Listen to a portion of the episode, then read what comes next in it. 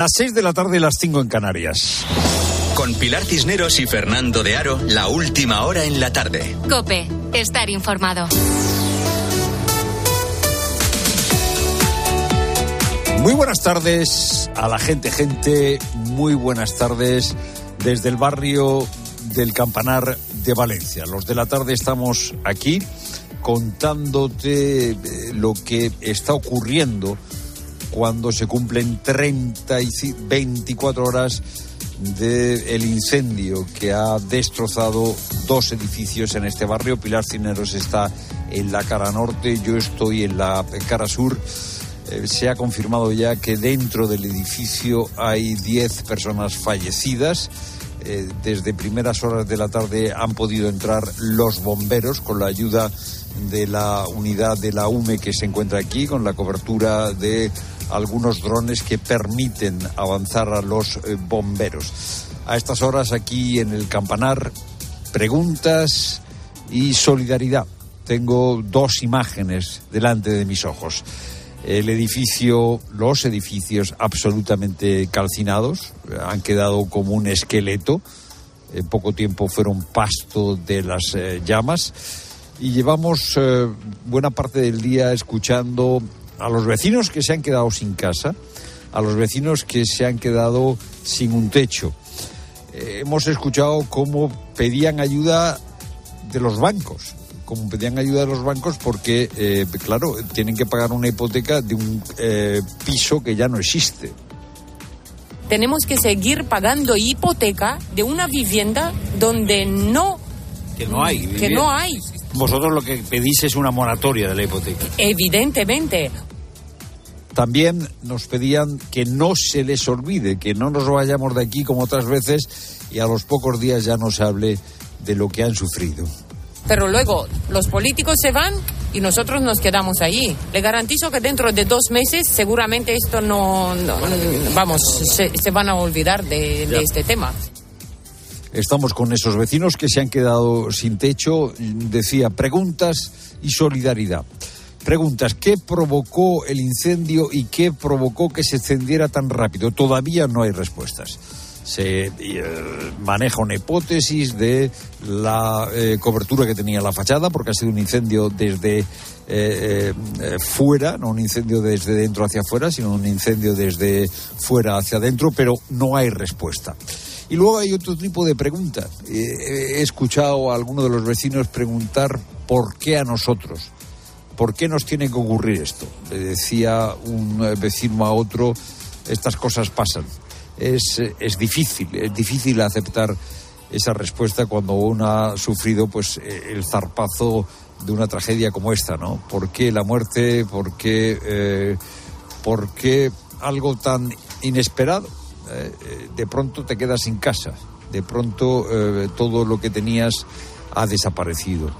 Es una pregunta muy contundente, muy seria. Y solidaridad. Eh, tengo delante de mis ojos a decenas de valencianos que se acercan hasta algunos locales que hay aquí y que están viniendo con carros de la compra para traer comida, para traer ropa, para traer eh, ropa de casa y, ropa personal. Es que los que se han quedado sin casa no tienen ni siquiera una muda para cambiarse. Preguntas, pregunta, la gran pregunta cuando se produce una tragedia de estas, ¿por qué? ¿Qué sentido tiene? Si es que tiene algún sentido. Y solidaridad, que es algo muy admirable. Ha habido heroísmo de los bomberos, eh, de eh, conserje del edificio, y ahora hay solidaridad de los valencianos. Todo esto mientras eh, se siguen conociendo más datos del caso Coldo García, el eh, famoso ya ex asesor de Ábalos, que montó una trama para cobrar mordidas por eh, los contratos de mascarillas en lo más duro de la pandemia.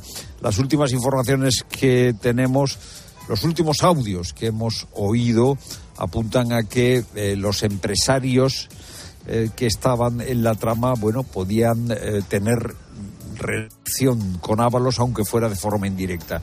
Cada vez resulta más complicado eh, eh, sostener, como dice Ábalos, que él no sabía nada. La ministra Montero, eh, responsable, alta responsable del Partido Socialista, le enseña la puerta a Ábalos. Yo sé lo que yo haría. No puedo decir lo que el señor Ábalos quiere hacer o va a dejar de hacer. Usted sabe lo que yo haría. Quizá una salida de Ábalos ahora del partido, quizá una renuncia a su acta de diputado llega demasiado tarde. Se hace difícil pensar que nadie sabía nada. Veremos, veremos por qué la presunción de inocencia siempre hay que mantenerlo. Es lo primero desde la cara sur de los edificios incendiados, Pilar Cineros desde la cara norte de los edificios incendiados nos cuenta más cosas. Así es, Fernando, desde este barrio del Campanar en Valencia donde nos encontramos. Y una de las preguntas que nos hacemos todos, ¿qué pudo pasar para que en cuestión de minutos las llamas devoraran este edificio de 14 plantas que tenemos delante? Bueno, en la tarde, como digo, estamos aquí mismo, junto al bloque calcinado. Y bueno, solo queda una estructura negra con las vigas y barras que antes de arder fueron, bueno, pues el esqueleto de la construcción.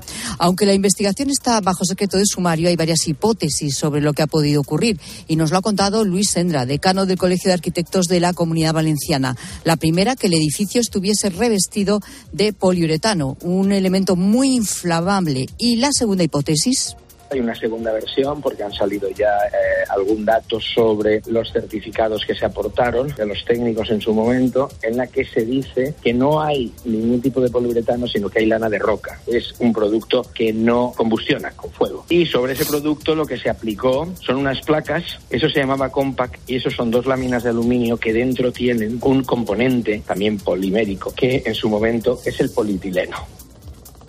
Y como ha confirmado delegación del Gobierno, el fuego ha dejado 10 víctimas, que se corresponde con el número de personas desaparecidas. Cerca de 400 personas han perdido sus casas y más de 100 han sido reubicadas en hoteles. El miedo, la impotencia y la tristeza son algunos de los sentimientos comunes de quienes lo han perdido todo por este incendio. En COPE hemos consultado a expertos en cómo influye psicológicamente una catástrofe como esta a las personas afectadas. Una información que recoge Carmen Lavallen.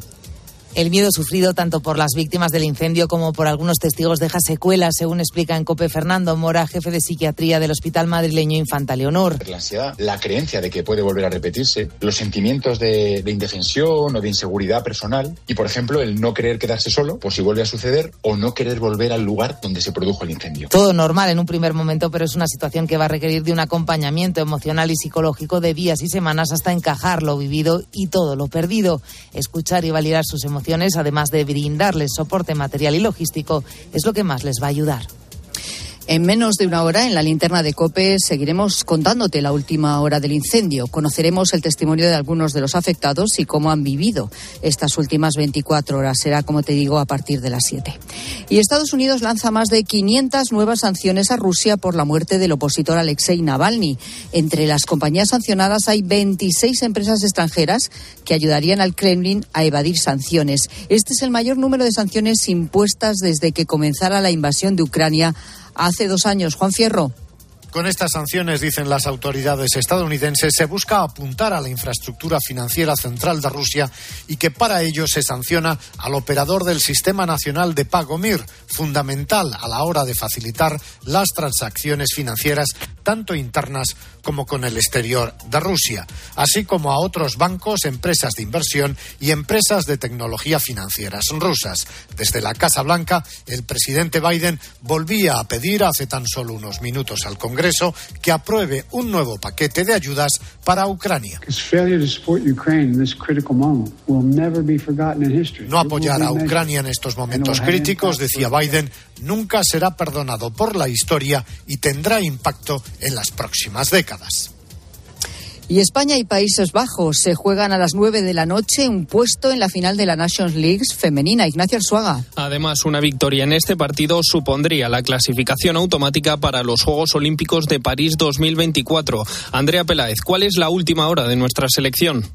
España está descansando ahora mismo en su hotel de concentración después de merendar y antes de recibir la última charla técnica de Monse Tomé previa al partido. A las siete y cuarto la expedición al completo saldrá hacia el estadio de La Cartuja. Recuerdo, Alexia Putellas y Teresa Velleira han sido los dos descartes ya que aún no han recibido el alta médica. Vamos a ver qué decisión toma Monse Tomé en el centro del campo, si poner a María Pérez o adelantar a Laia Alexandri. En la grada se espera una pobre imagen con no más de 20.000 espectadores. Ahora mismo llueve en Sevilla. El encuentro, recuerdo, arrancará a las nueve de la noche.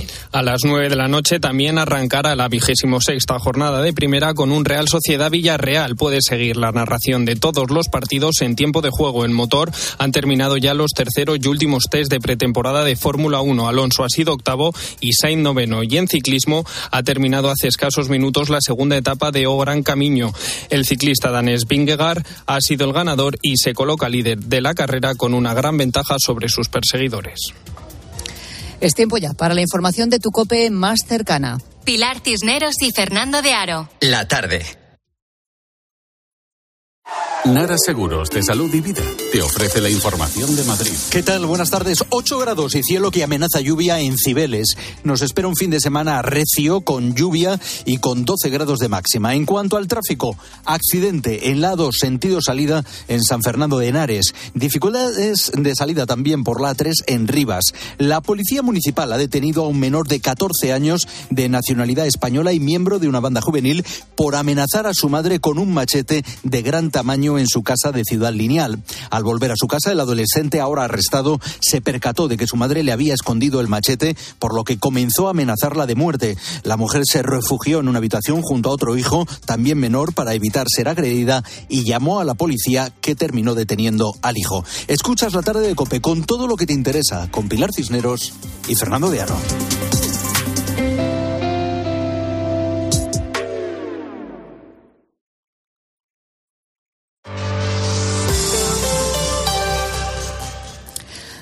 Son las seis y once minutos de la tarde, una hora menos en Canarias. Aquí estamos los de la tarde, Fernando y yo a pie de calle, pues. Eh, palpando, desde luego, todas las sensaciones en este barrio del Campanar, en Valencia, cuando empieza a ponerse el sol.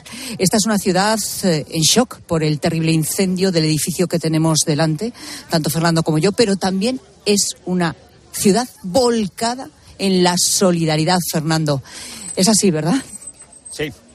Sí, eh, Pilar, mira, yo estoy ahora mismo, eh, me he alejado un poquito, un poquito solo de los dos edificios incendiados, eh, estoy a 100 metros y eh, estoy viendo un cuadro muy significativo y muy llamativo. Hay aquí aproximadamente 50, 60 personas que están recogiendo la ropa que traen buena parte de los valencianos que se acercan hasta aquí. O sea, en la calle eh, no paran de llegar furgonetas, coches particulares, eh, eh, personas que se acercan con carros de la compra que traen ropa. Y este grupo de, de 50, 60 personas trabaja para seleccionar la ropa y está eh, eh, agrupándola pues por, por, por eh, digamos categorías no ropa infantil ropa femenina ropa, ma- ropa masculina y la va metiendo en cajas. Son sobre todo chavalas jóvenes alguna ropa está usada pero otra ropa estoy ahora mismo viendo un pantalón un pantalón de eh, que tiene todavía la etiqueta. No sé si se puede oír incluso cómo eh, eh, sacando de la, de la bolsa esta, esta eh, bolsa, esta bolsa, hola, es- hola, esta, esta es es nueva. Algunos sueldos, algunos no. Bueno, de- dejo trabajar eh, eh, a estas personas que van sacando la ropa y la van eh, clasificando.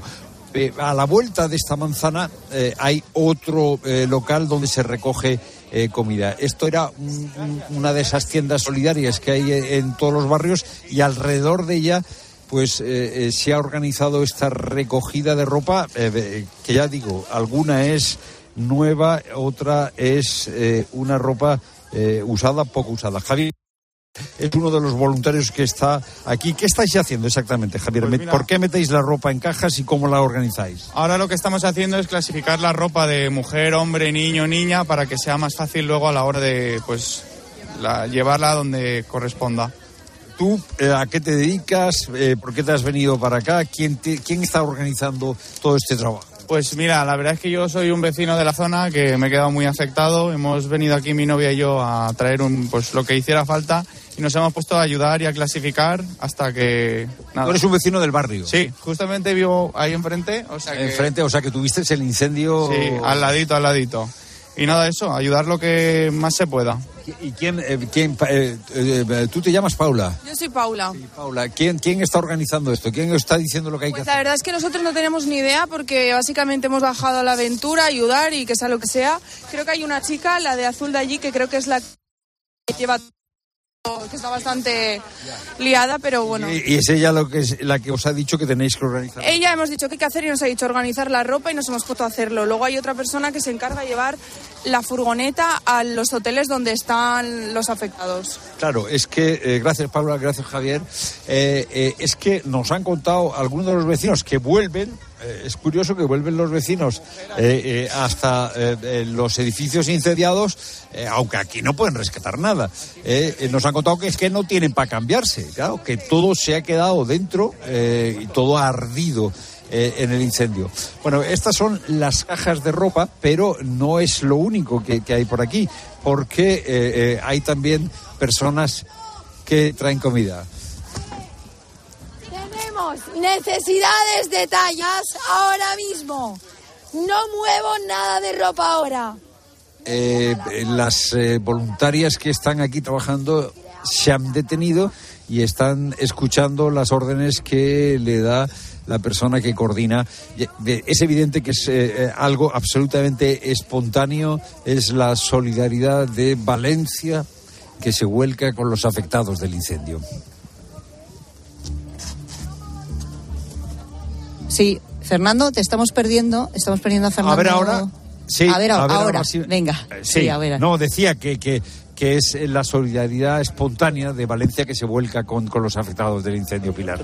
Vale, pues sí, sí, sí, es, es asombroso, ¿verdad? No, no para de llegar gente pues queriendo ayudar de la manera que sea, trayendo de todo. La verdad es que llevan haciéndolo además desde primera hora de la mañana y bueno, pues tienen que ser, derivar- ser derivadas muchas de estas mercancías a, a las parroquias, a las sedes de las fallas también. Bueno, en fin, es, es la parte positiva, si es que hay una parte positiva, ¿no? Que la hay, desde luego, esto lo es, eh, en todo lo que estamos contando y en esta enorme tragedia que nos ha traído a los de la tarde a este barrio del Campanar aquí en Valencia. Y, y luego, bueno, pues eh, eh, seguimos intentando responder preguntas, ¿no? Porque eh, es que es inevitable, nos las hacemos todos, se las hacen pues las personas que, que lo han perdido todo, que han perdido sus casas, pero cualquiera de nosotros, eh, desde que ayer tarde asistíamos estupefactos a las imágenes, ¿verdad? Como en lo que este edificio que tenemos ahora al lado estaba convertido en una auténtica antorcha. O sea, saliendo el fuego por cada una de las ventanas y terrazas a la vez. Y la rapidez, ¿no? Con la que realmente se expandió todo el incendio, pues nos hacemos preguntas que de momento a lo mejor hay que esperar a, a la investigación final, pero decimos, bueno, pero esto es posible, pero es que un edificio se puede quemar de esta manera y tan rápidamente como para que realmente no diera tiempo a, evacuarlo por completo. Bueno, Lorenzo Agustí Pons es arquitecto aquí en Valencia. Hola Lorenzo, ¿cómo estás? Hola, buenas tardes. Conmocionado por esto, porque como técnico nos preocupa que una cosa así pueda pasar. Los arquitectos diseñamos edificios para la gente viva, tranquila y viva sin riesgo. Y esto preocupa. Cuando, como tú, como yo, como todos, eh, veíamos estas imágenes, algunos eh, a pie de calle donde estamos ahora, ¿no? Viendo cómo se quemaba todo el edificio. Ahora estamos viendo, bueno, pues simplemente el, edificio arrasado, totalmente calcinado. Pero cuando ayer tarde asistíamos a ese incendio, eh, claro, cualquier persona, quiero decir que no entiende de arquitectura, decía, pero ¿cómo puede arder todo de esa manera y tan rápidamente? Yo me pregunto si tú como arquitecto también estabas realmente sorprendido. Sorprendido y, y sin entender cómo era posible, porque la normativa es muy estricta en el tema de, de la protección contra incendios y se sectorizan los edificios para que si se origina un, eh, un incendio en una parte no se propague al resto. Hay como cortafuegos.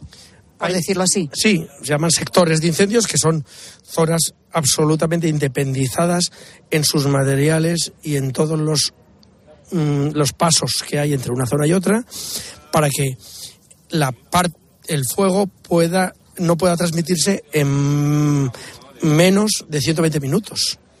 Y aquí fueron menos de 15 minutos. Eso se llama la RF-120, es decir, la resistencia de fuego de 120 minutos. Y aquí eh, fue in- algo asombroso que fuera tan rápido. ¿Y cuál es tu teoría? ¿Por qué ha pasado esto? Yo creo que debe ser una combinación de, de circunstancias. Eh, los materiales utilizados en su combinación no se analizaron suficientemente como para saber que eran una RF-120 y realmente eh, el material de aislamiento que creo que a mi entender fue eh, eh, el inductor del incendio que es el, el, poliuretano, el, el, PUR, no tenía un trasdosado de ladrillo, que eso es algo estanco, algo de toda la vida, como se construía siempre, y eso hizo que prendiera y que, y que disparara el fuego. Pero vamos a ver si yo lo entiendo, porque eh, este tipo de, de aislamiento eh, se compone, por lo tanto, bueno, pues de un revestimiento que en este caso, según tenemos entendido, es de aluminio, y luego hay un material aislante, que sería este polietileno, Un aislante, eh, un aislante térmico, ¿para qué? y luego hay una cámara de aire, ¿puede ser? Sí, y, y entonces el material exterior, el, el, el alucobond, que es lo que yo mm, creo, he pasado muchas veces por delante de este edificio, el alucobond es un material buenísimo, pero deja espacios de paso del, del aire. Y por ahí yo creo que alabeó el, el alucobond, es mi impresión, y prendió el... el eh, Hizo un efecto chimenea. Puede ser. Desde luego, porque normalmente entre sectores de incendios, ese RF-120 que te he dicho, es decir, tiene que tardar 120 minutos en propagarse a la al otro sector. Fallaron, por lo tanto, también los cortafuegos de los que estábamos hablando. Este es- esta sectorización del edificio. De todas formas, estos materiales que me estás mencionando son legales y se siguen poniendo. Claro, esto decirlo así eh, es muy tremendo. Entonces, aquí, ¿cuál es el problema? ¿Cómo estaban ensamblados? ¿Cómo estaba la disposición de esos materiales? Porque estos materiales no son ilegales, ¿no? ¿O sí? No. No son ilegales en absoluto. Son buenos materiales de construcción. Son buenos materiales. Y entonces. Función que cumplen. Pero en su conjunto, lo que es evidente y que tendrán que estudiar las eh, tendremos que estudiar los profesionales y las casas de ensayos que nos certifican lo que ponemos. ¿Qué son las casas de ensayos? Nosotros tenemos en todas las obras lo que se llaman las OCTs, organismos de control técnico, que analizan que todos los materiales que estamos poniendo cumplan con la legalidad y cumplan con la normativa, entre otras, la de incendios. Y seguro que este edificio tuvo informes favorables de las OCTs. Y aún así ha aprendido. Por lo tanto, todos tenemos que analizar que el ensamblaje de materiales siga mm, dando como resultado un cumplimiento de la normativa. O sea, que a partir de lo que se estudia aquí, los análisis que se hagan aquí, se van a sacar muchas conclusiones que son comunes para todos los arquitectos de España, a lo mejor para la manera de construir, posiblemente. Por supuesto que sí. Se ha avanzado mucho en la construcción, hay muchos materiales nuevos, eh, se construye eh, con, con- con mucha rapidez porque hay- ahora hay mucho volumen de construcción y desde luego a mí me ha preocupado como profesional que aunque estemos certificados y que tengamos organismos que nos están diciendo que lo que estamos poniendo es correcto, que la unión de los elementos no esté ensayada hasta ese extremo. Hasta ese extremo y pueda producir un desastre como esto que estamos viendo. Pero Lorenzo, una cosa, porque a mí me gustaría también Ten en cuenta que ahora hay mucha gente preocupada en todas partes, es decir, aquí en Valencia, por supuesto, porque lo vivís muy de cerca, pero en realidad en toda España. O sea, yo tengo también gente cercana o amigas que me han dicho, madre mía, ¿y cómo estará hecho mi edificio? Es decir, me gustaría, si se puede, si tú puedes, mandar un mensaje también de tranquilidad, es decir, no sé si esto ha sido una cosa realmente excepcional y, como tú dices, una conjunción de factores que normalmente no se da. Sí, yo podría mandar un mensaje que, fíjate, va a ser algo que, que, a lo mejor te llame la atención, pero eh, mi, mi socia en mi trabajo dice que me gusta que sigamos construyendo como los romanos, es decir, el ladrillo, el hormigón, son materiales sólidos, sólidos que se llevan utilizando dos mil años desde los romanos y eso siempre siempre siempre funciona. Hay materiales muy modernos. El alucobond es un material muy moderno. El aluminio en fachada es muy caro y no se utiliza. Esto era un edificio prime de primera fila. Sigamos construyendo como toda la vida. Sigamos construyendo y yo hago los edificios con ladrillo todavía. y hago los edificios eh, que tienen doble hoja de ladrillo. Eso no va a fallar nunca. Y aún así, en cualquier caso, digamos que esto, hombre, es algo realmente excepcional, como estamos diciendo. Es que... Sí, es seguramente un edificio que con, sin ninguna mala intención utilizó materiales de primera fila. Yo no utilizo el alucobond, es carísimo, es un material eh, de revestimiento de fachada que, que super top, vamos, carísimo, carísimo. que se entiende como, como un material de lujo, vamos. De lujo. Y aún y eso produce eh, eh, una calidad extra en lo que vendes, pero los arquitectos que llevamos años y que tenemos, yo mi abuelo era constructor, mi padre era arquitecto y yo sigo construyendo como siempre. Pues Lorenzo Agustí Pons, arquitecto aquí en Valencia, gracias por, por comentarnos todos estos datos tan interesantes, ¿no? En esta tarde, tarde en Valencia, tarde en este eh, barrio de Campanar que desde luego nunca ha vivido tanta tristeza. Gracias. Gracias y mi profundo sentimiento de pena hacia las personas que han fallecido, desde luego. Y espero y además que todos los profesionales que hay en este campo de la edificación que, que trabajamos porque la gente viva bien, que, que no estemos tan consternados y que sigamos trabajando bien por, por, por todo el mundo para que la gente viva a gusto en sus edificios. Gracias. Bueno, pues eh, Fernando, son las palabras de este arquitecto valenciano, que es el primer sorprendido por lo que ha pasado. ¿eh? Sí, eh, interesante lo que decía del ladrillo. Vamos a ver, Pilar, podemos eh, dar un cierto balance que empieza a ser eh, definitivo sobre las víctimas. Según ha podido saber la cadena COPE, eh, las 10 personas que se dan por, fallecidas coinciden, coinciden con eh, las personas que estaban desaparecidas.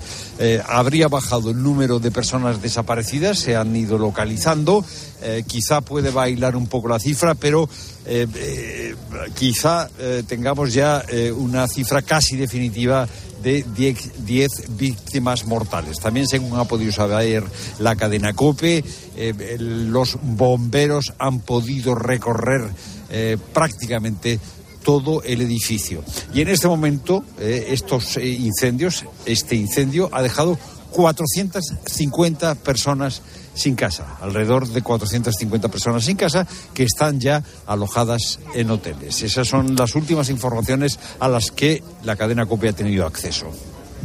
Bueno, pues eh, son los datos que tenemos de última hora desde donde nos encontramos, como decimos, a pie de calle, cuando está empezando a atardecer. En, en Valencia hay nubes también en el horizonte, empieza a hacer eh, frío la gente que alrededor de este edificio, porque bueno, pues hay muchos valencianos que han querido acercarse hasta aquí, ¿no? Para verlo con sus propios ojos, supongo que eh, traspasados también por la incredulidad de todo lo que pudieron ver ayer tarde y lo que siguen viendo ahora, ¿no? Que es lo que vemos tú y yo, Fernando, que es este edificio totalmente calcinado y sobre todo las consecuencias terribles de este incendio que estamos contando. sí, sí, a, ratos vuelve a salir, ¿verdad? por uno de los laterales. Sí, por sí. uno de los laterales veo humo Es y es, es- es fantasmagórico el aspecto Sí, porque están sí, sí, los, sí. eh, los toldos quemados eh, y todo incendiado, pero yo ahora, mira, en, en la parte norte y en la parte eh, eh, este del edificio todavía Sí, sale humo. Sale humo. Cuando, sin embargo, los, ya te digo yo que sigo viendo los bomberos ahora mismo Sí. en, la, en la última planta, es decir, están arriba Sí, del nos todo. cuentan eso. Nos cuentan que han estado los bomberos ya recorriendo todo el edificio, pero claro, eh, eh, no está eh, enfriado del todo. O sea, Pues no, no hay fuego, pero, pero hay humo. Pues ahí están, porque además les veo ya no solo a ellos la silueta, sino que llevan unas linternas y se les ve perfectamente visitando, vamos, están eh, de un lado a otro estudiando Recorriendo toda esa edificio, planta, ¿no? recorriendo todo el edificio y es, es- es que además están arriba del todo, ¿eh?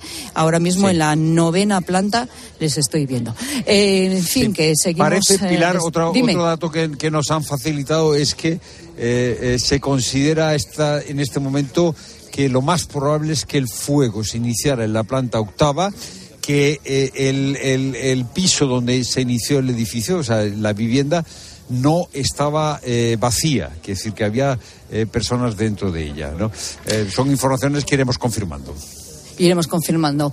Eh, Rosa Rosado, ¿qué nos tienes que contar tú ahora? Venga, Pilar, vamos a contarle a la gente, gente, que no os tenéis que olvidar de seguir bepeando que con la aplicación Mi BP podéis disfrutar de ahorro en carburantes, puntos canjeables por regalos, ofertas exclusivas, descuentos en grandes marcas.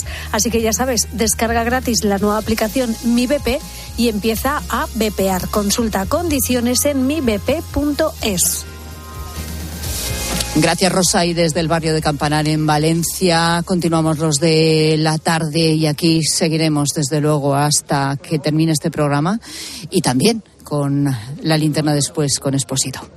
Pilar Cisneros y Fernando de Aro. La tarde. Cope, estar informado. Es el hombre del momento. La derrota no está en mi vocabulario. Y ha hecho historia.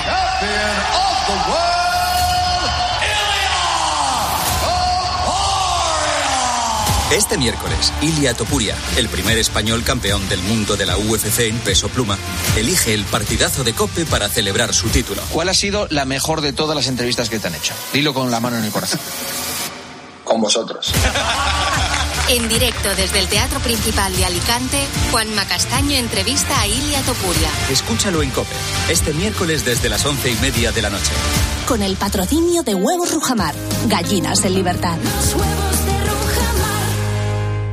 La avería del coche, la universidad de Ana. No sé cómo voy a llegar a fin de mes. Tranquilo. Si alquilas tu piso con alquiler seguro, puedes solicitar el adelanto de hasta tres años de renta para hacer frente a imprevistos económicos o nuevos proyectos. Infórmate en alquilerseguro.es o en el 910-775-775. Alquiler Seguro, la revolución del alquiler.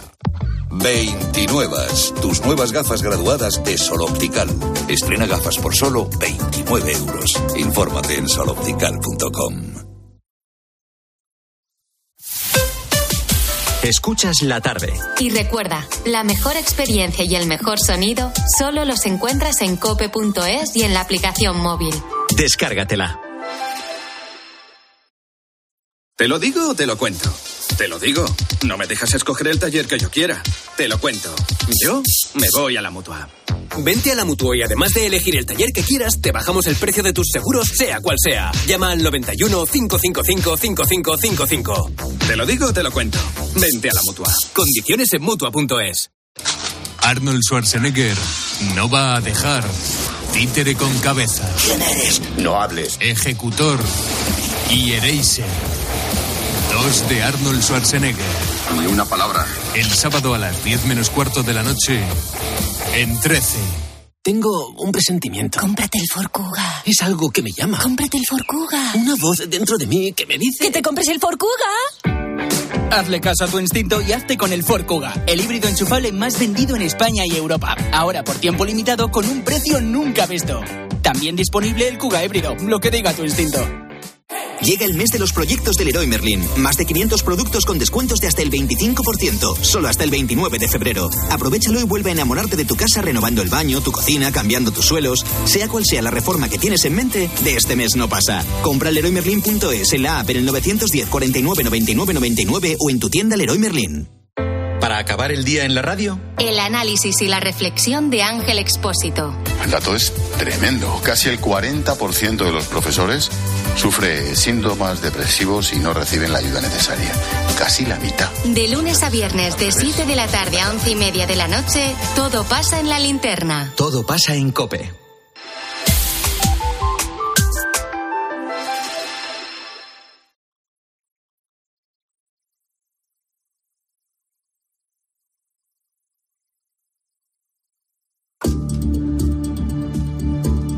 Escuchas la tarde. Con Pilar Cisneros y Fernando de Aro. Cope, estar informado.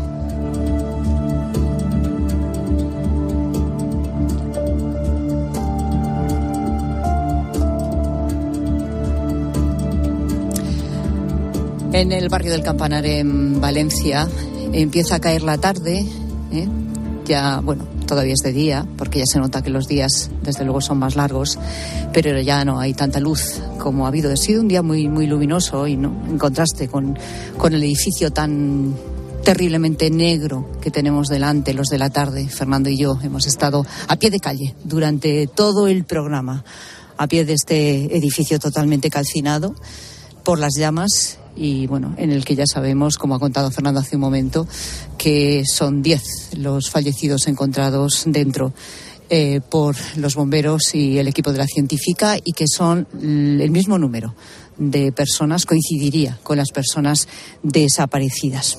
Bueno, eh, a lo largo de todo el tiempo que llevamos en este barrio, desde primera hora de la mañana, hemos tenido un especial interés por hablar con la gente.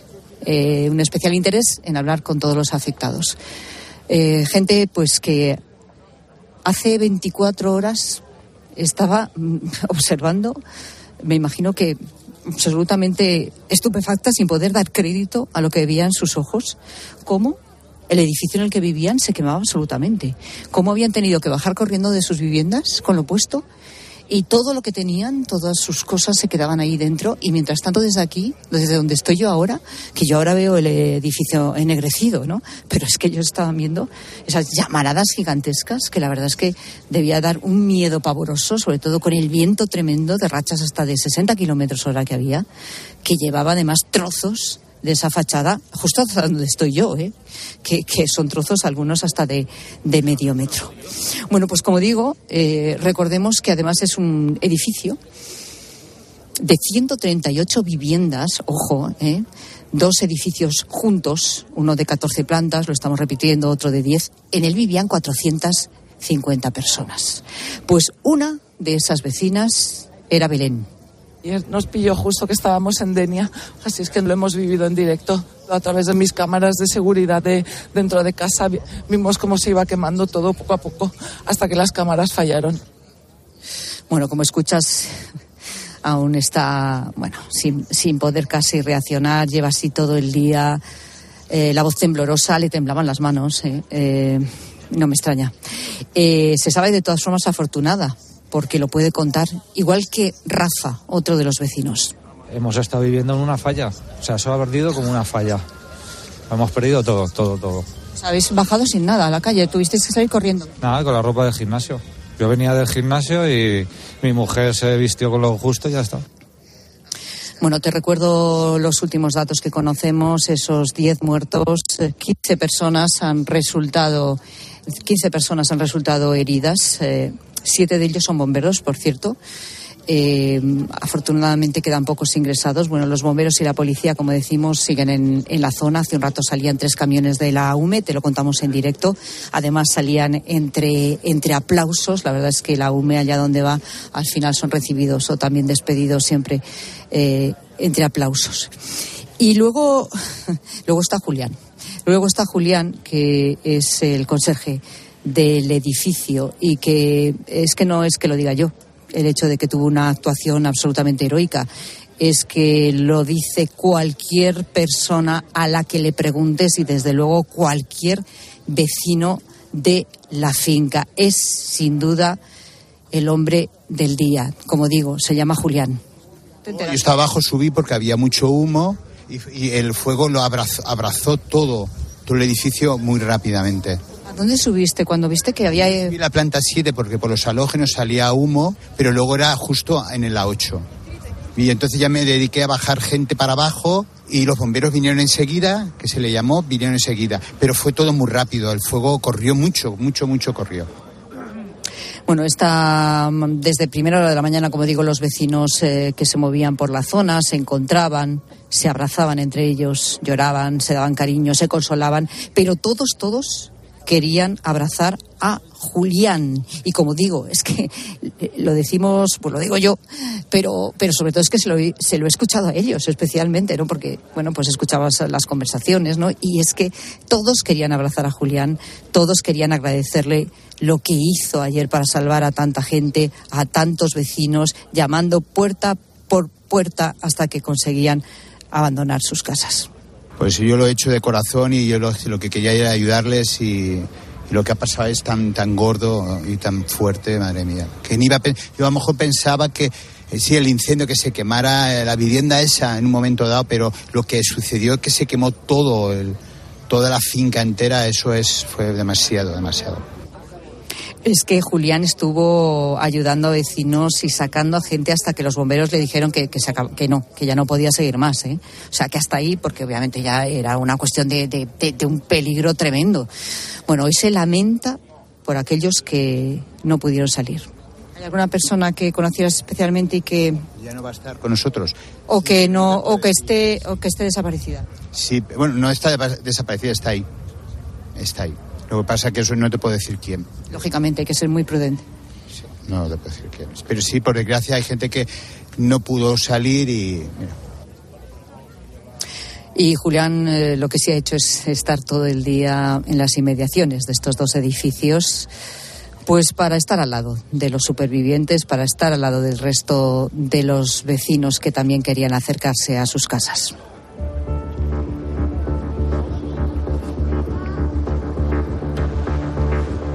Y también hemos hablado con Adriana. Adriana es propietaria de una de las viviendas que se ha quemado y su despacho, además, administra esta comunidad de vecinos.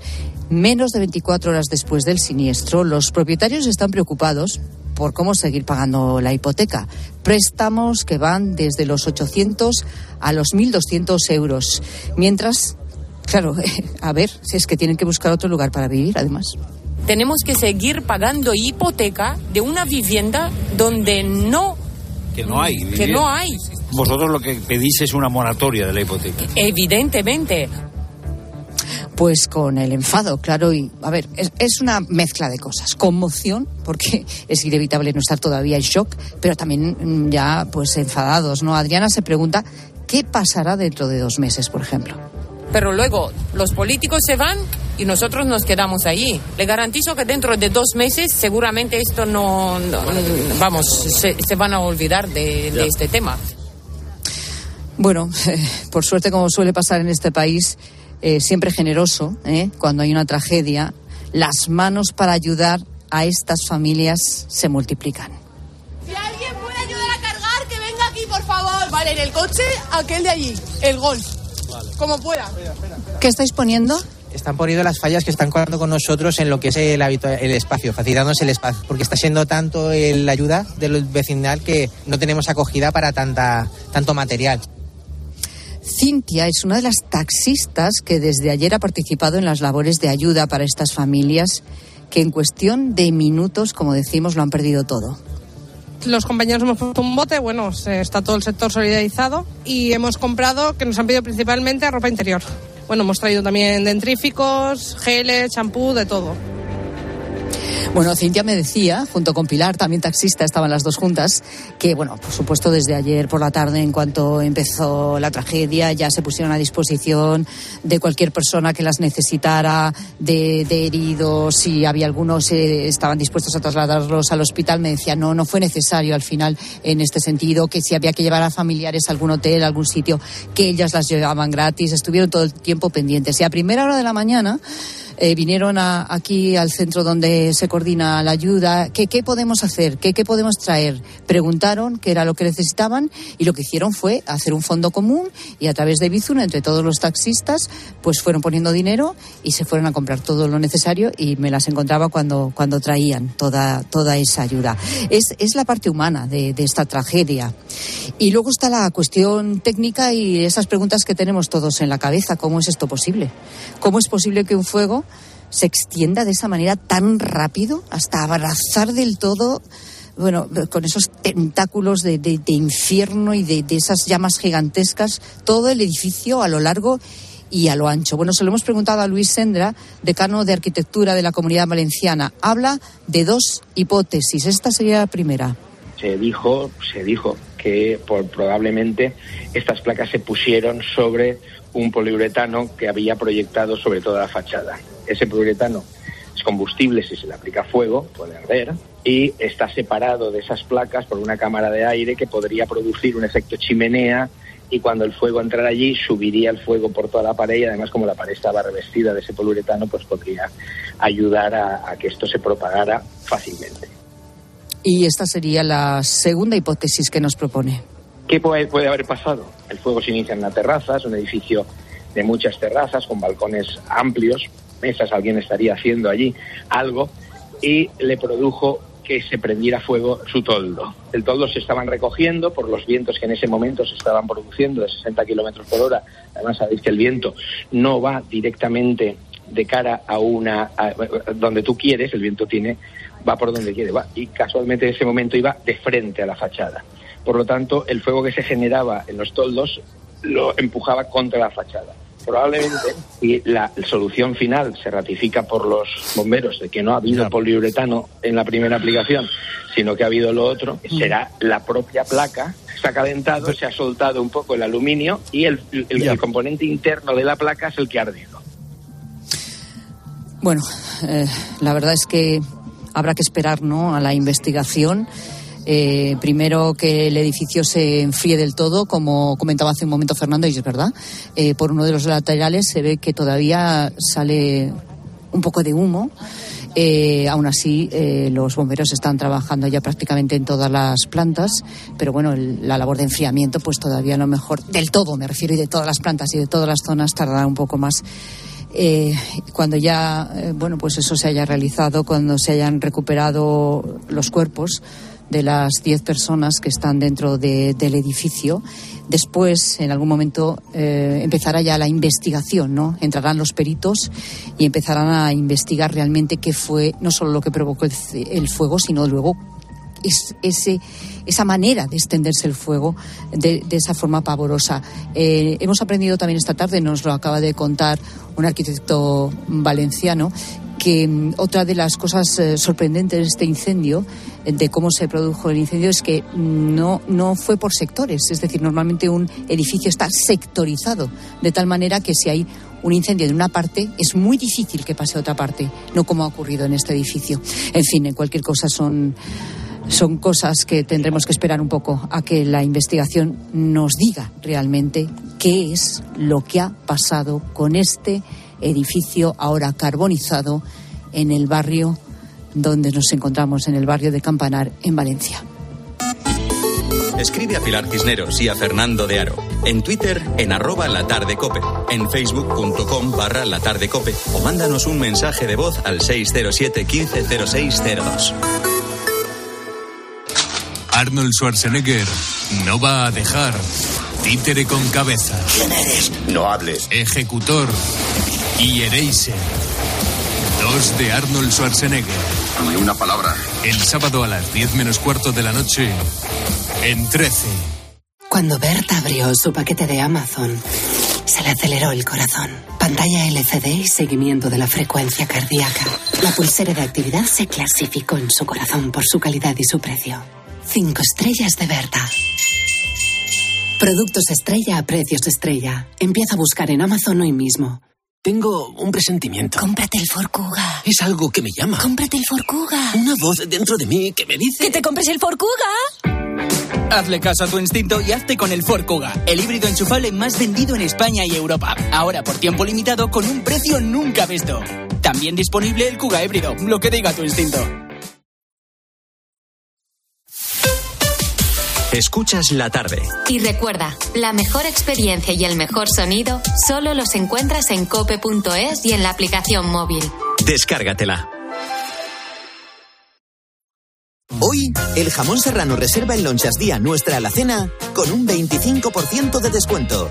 Por solo 2,69. En tiendas y en día.es. En Flexicar hay muchos cars. En Flexicar hay muchos cars, hay muchos cars. En Flexicar hay muchos cars, hay muchos cars. En Flexicar hay muchos cars. En Flexicar. Flexicar, muy flexi, muchos cars. En Flexicar. Vodafone te trae Dazón con Fórmula 1, MotoGP y otras competiciones. Llama al 1444 y llévate por solo 40 euros fibra móvil y televisión con el primer mes de Dazón Esencial de regalo. Llama ya al 1444. Vodafone. Cariño, vamos a cambiarnos al plan estable verde de Iberdrola, que paga siempre lo mismo por la luz, todos los días, todas las horas, durante cinco años, pase lo que pase. Interrumpimos la emisión por una noticia de última hora. Nos están invadiendo los extraterrestres. Pase lo que pase. Pase lo que pase. Y ahora, además, llévate 100 euros con el plan estable verde de Iberdrola. Contrátalo ya llamando al 924 24 24 o en iberdrola.es. Consulta condiciones en la página web. Iberdrola. Por ti, por el planeta. Empresa patrocinadora del equipo paralímpico español. En tiempos de incertidumbre es necesario un referente que cuente las cosas tal y como son. Con los datos del paro, el empleo y el, el turismo, buenos datos para el turismo, está batiendo récord. Y hay una diferencia entre el paro registrado y el paro efectivo que supone una auténtica brecha que se ha creado gracias a los famosos fijos discontinuos. Escucha a Carlos Herrera, de lunes a viernes, desde las 6 de la mañana en Herrera Incope.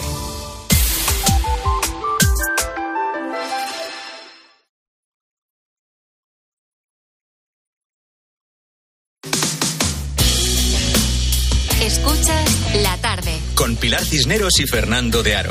Cope, estar informado. Ángel Espósito, buenas tardes. ¿Qué tal? Buenas tardes, Ángel. ¿Qué tal, Pilar? Fernando, buenas tardes. Os tengo que preguntar yo a vosotros, no vosotros a mí, pero bueno. Bueno. Tres chispazos. Eh, aparte de hacer acopio y recopilar todo lo que habéis trabajado durante el día, Pilar, Fernando, sobre Valencia vamos a intentar aprender.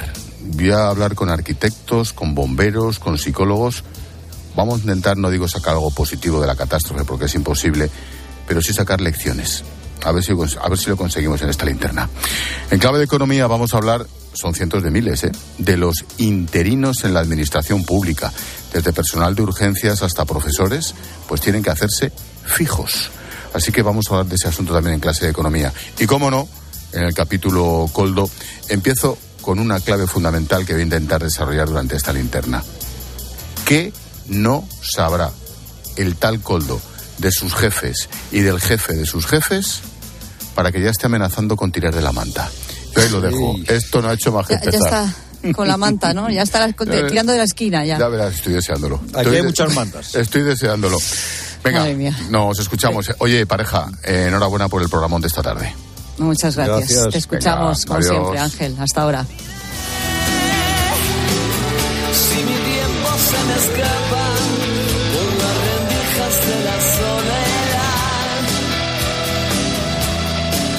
Desde el barrio del Campanar en Valencia, aquí a pie de calle, al lado, al lado. Es que ahora estamos muy cerca ¿eh? de este edificio totalmente calcinado.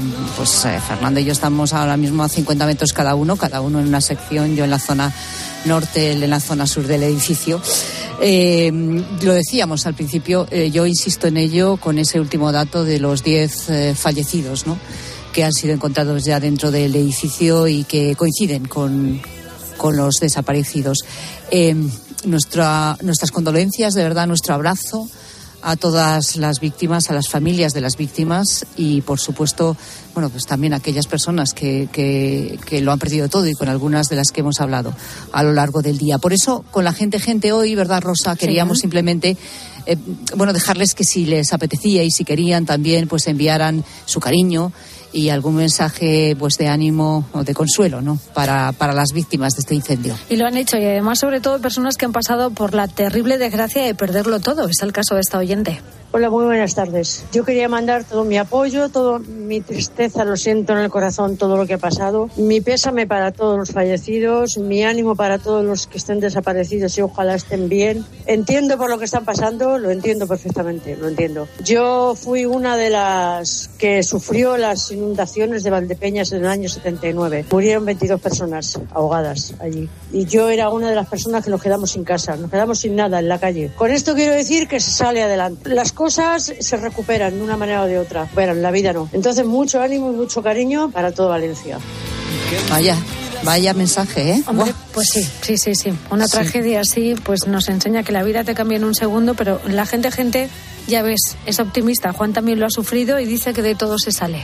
En primer lugar, mi, mi sentido pésame ¿no? a toda la familia, a todos los fallecidos. En segundo lugar, al que lo ha perdi- perdido todo, que de todo se sale, que muchísimo ánimo. Los digo por experiencia propia porque tuvimos un percance parecido, aunque obviamente no tan trágico, ¿no? Y en tercer lugar, muchísimas gracias a los bomberos porque realmente son nuestros, nuestros ángeles de la guarda. Mucho ánimo y mi más sentido pésame. Pues eso es lo que nos ha faltado esta tarde, mensajes de ánimo y de apoyo.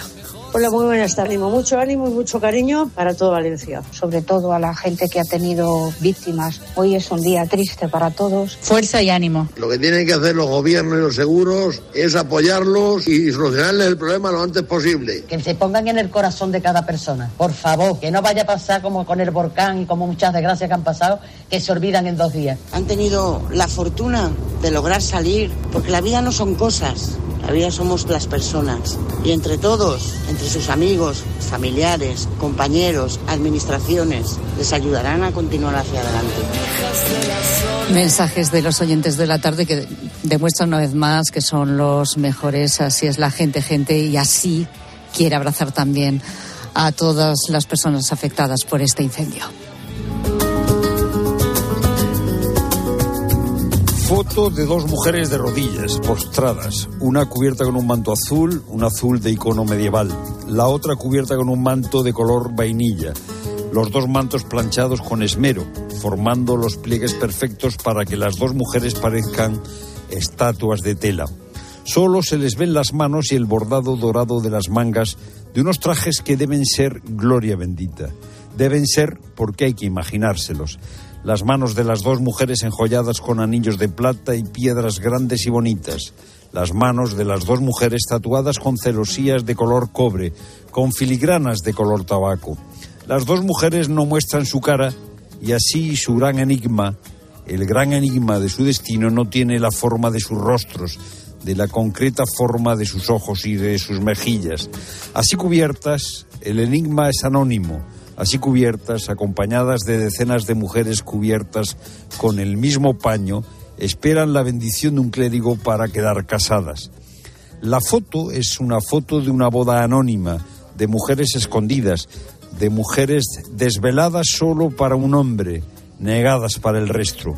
Mujeres anónimas, hombres anónimos, átomos reunidos al azar en un planeta azul, en una galaxia formada por el azar, puntos infinitamente pequeños en un universo infinitamente grande. Pero es solo apariencia. Debajo de cada manto se esconde una princesa, un reino precioso y diferente a todos los demás reinos que haya habido y que habrá.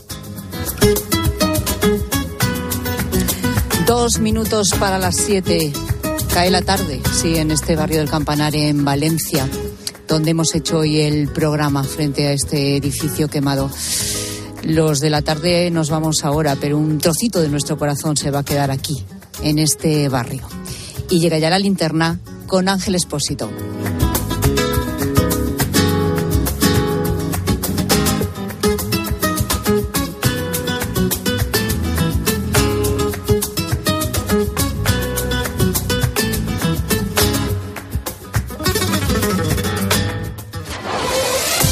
Editorial. Cadena Cope.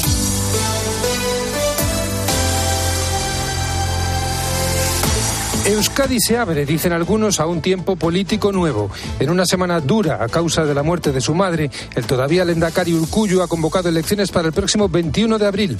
Lo que unos viven desde el temor y la frustración y otros desde el optimismo es que los cambios en el mapa electoral aupen a Bildu hasta la presidencia del gobierno de Euskadi.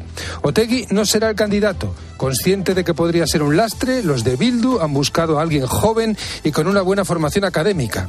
Atrás queda la imagen de Abertzales rudos, sin más trayectoria que la de las armas o la lucha en la calle. Pello Ochandiano representa una generación joven, marcadamente independentista, sin responsabilidades directas ni en la comisión de atentados ni en su encubrimiento, y con las necesarias dosis de cinismo político para acudir a actos públicos en memoria de algunos asesinados sin verse obligado a pronunciarse sobre sus asesinos. Urcuyo y el PNV asisten a esta mutación sociológica sin saber muy bien si el todopoderoso partido que ha marcado la vida política vasca desde 1980 va a pasar a la oposición. El todavía Lendakari se va con la elegancia de quien asume la decisión de su partido y sin esconder que esta no encaja con la que era su aspiración, presentarse de nuevo a las elecciones.